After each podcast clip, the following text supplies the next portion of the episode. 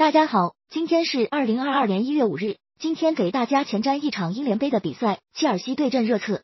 咱们一起来看看赛前有哪些关键信息。一、切尔西卢卡库前段时间因为不恰当言论错过了与利物浦的比赛，而目前已经跟球队和解，本场比赛极可能会首发。而他最近两次首发的比赛都取得了进球。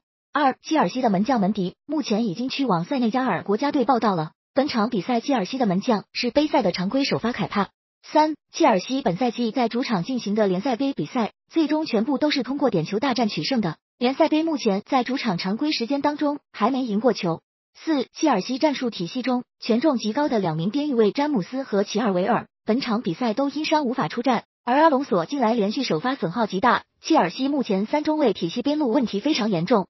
五，热刺在孔蒂上任后的十一场比赛取得七胜三平一负的成绩。但其中四个客场比赛一胜二平一负，表现相当一般。目前来看，即便是孔蒂也很难拯救热刺的客场。六，热刺已经多年没有冠军，而本赛季联赛杯已经走到了这个阶段，全队的目标已经放在了力争夺冠上面。对于联赛杯这项赛事，可能战意最强的就是热刺了。七，热刺主帅孔蒂此前作为尤文主帅时两次交手切尔西，一胜一平保持不败，而图赫尔执教生涯四次面对热刺全胜，本场两名主帅将会直接交锋。